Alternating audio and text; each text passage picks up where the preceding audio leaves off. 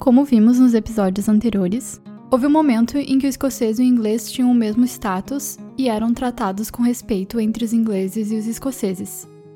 Assim como os holandeses e alemães, ou dinamarqueses e suecos, ou portugueses e espanhóis, escoceses e ingleses falavam línguas da mesma origem e que podem ser entendidas entre si com uma certa facilidade. No caso do escocês e do inglês, isso acontecia através da escrita e não tanto através da fala. Aqui eles têm uma certa dificuldade em se entender. Mas essa proximidade da escrita das línguas permitiu que ingleses lessem literatura escocesa e vice-versa. Só que, com o avanço da imprensa e com a tradução da Bíblia do latim para o inglês, como o próprio Billy Kay diz, Deus agora fala inglês. Naquela época não existia uma versão em escocês do livro. Sendo assim, os protestantes foram dando preferência à escrita inglesa.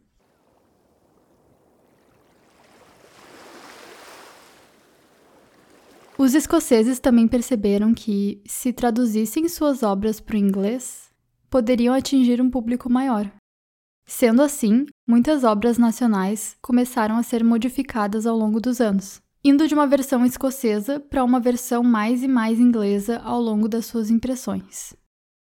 Além disso, também tinha a vantagem de que o inglês podia ser adaptado para o escocês em tempo real. À medida que um texto era lido em voz alta, ele era também traduzido para o escocês pelo leitor. Assim, ele se tornava ainda mais acessível para o público geral que ouvia a leitura.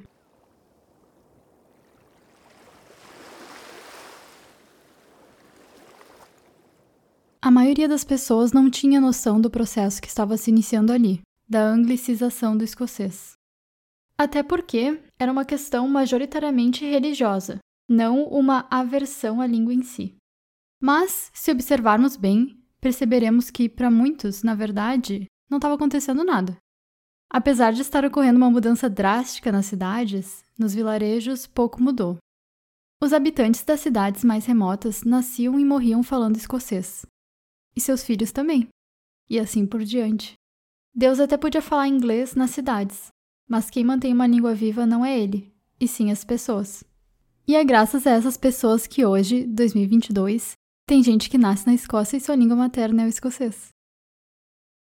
Então, sim, a língua começou a perder espaço com o uso mais recorrente do inglês no país. Mas ela definitivamente não morreu no século XVI, como algumas pessoas gostariam de acreditar. Isso fica bem claro nos anos seguintes, com o aumento da literatura impressa em escocês. Outro fenômeno interessante da época era a adaptação de textos ingleses, os escoceses não faziam questão de manter o inglês padrão em suas impressões. Por conta disso, há diversas edições de textos onde a escrita varia bastante. Algumas versões são mais parecidas com o original em inglês, outras são praticamente uma versão escocesa do texto.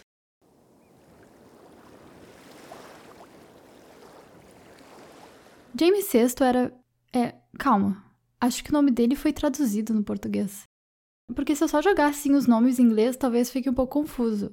É, deixa eu pegar a enciclopédia de nomes da realeza lá na biblioteca.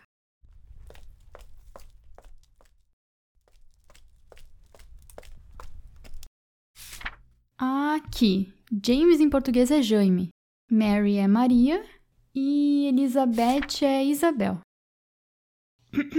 Como eu ia dizendo então, James VI era filho de Mary, a rainha da Escócia e assumiu o trono em 1566.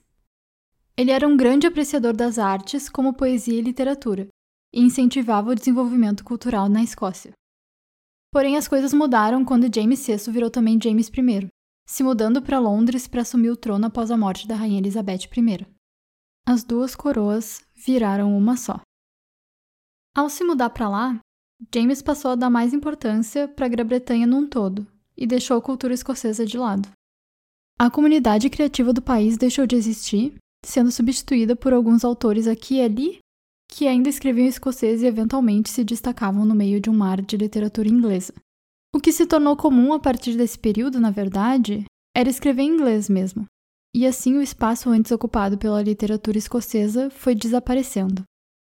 Sem poetas, sem uma cultura de desenvolvimento da língua e da arte, com o país reinado pelo rei da Inglaterra, o escocês perdeu muita força. E foi aí que houve uma mudança importante, onde o escocês deixou de ser associado com a corte e passou a ser associado com a vida no campo.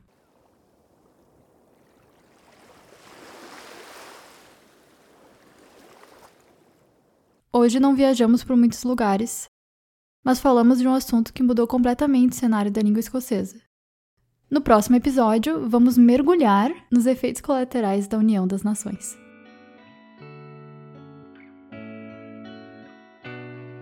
Tertúlia Escocesa traz informações sobre a Escócia, misturando ficção e realidade.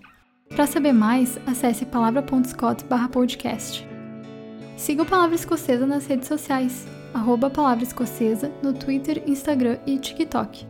Esse é um podcast independente. Aceito doações no ko-fi.com palavra escocesa. O link está na descrição do episódio. Se tu tiver alguma dúvida ou se tu quiser participar do programa, manda um e-mail para podcast@palavra.scott. Pode mandar e-mail falando que ouve o podcast também. Aí eu vou saber que eu não tô falando com as paredes. Teoria.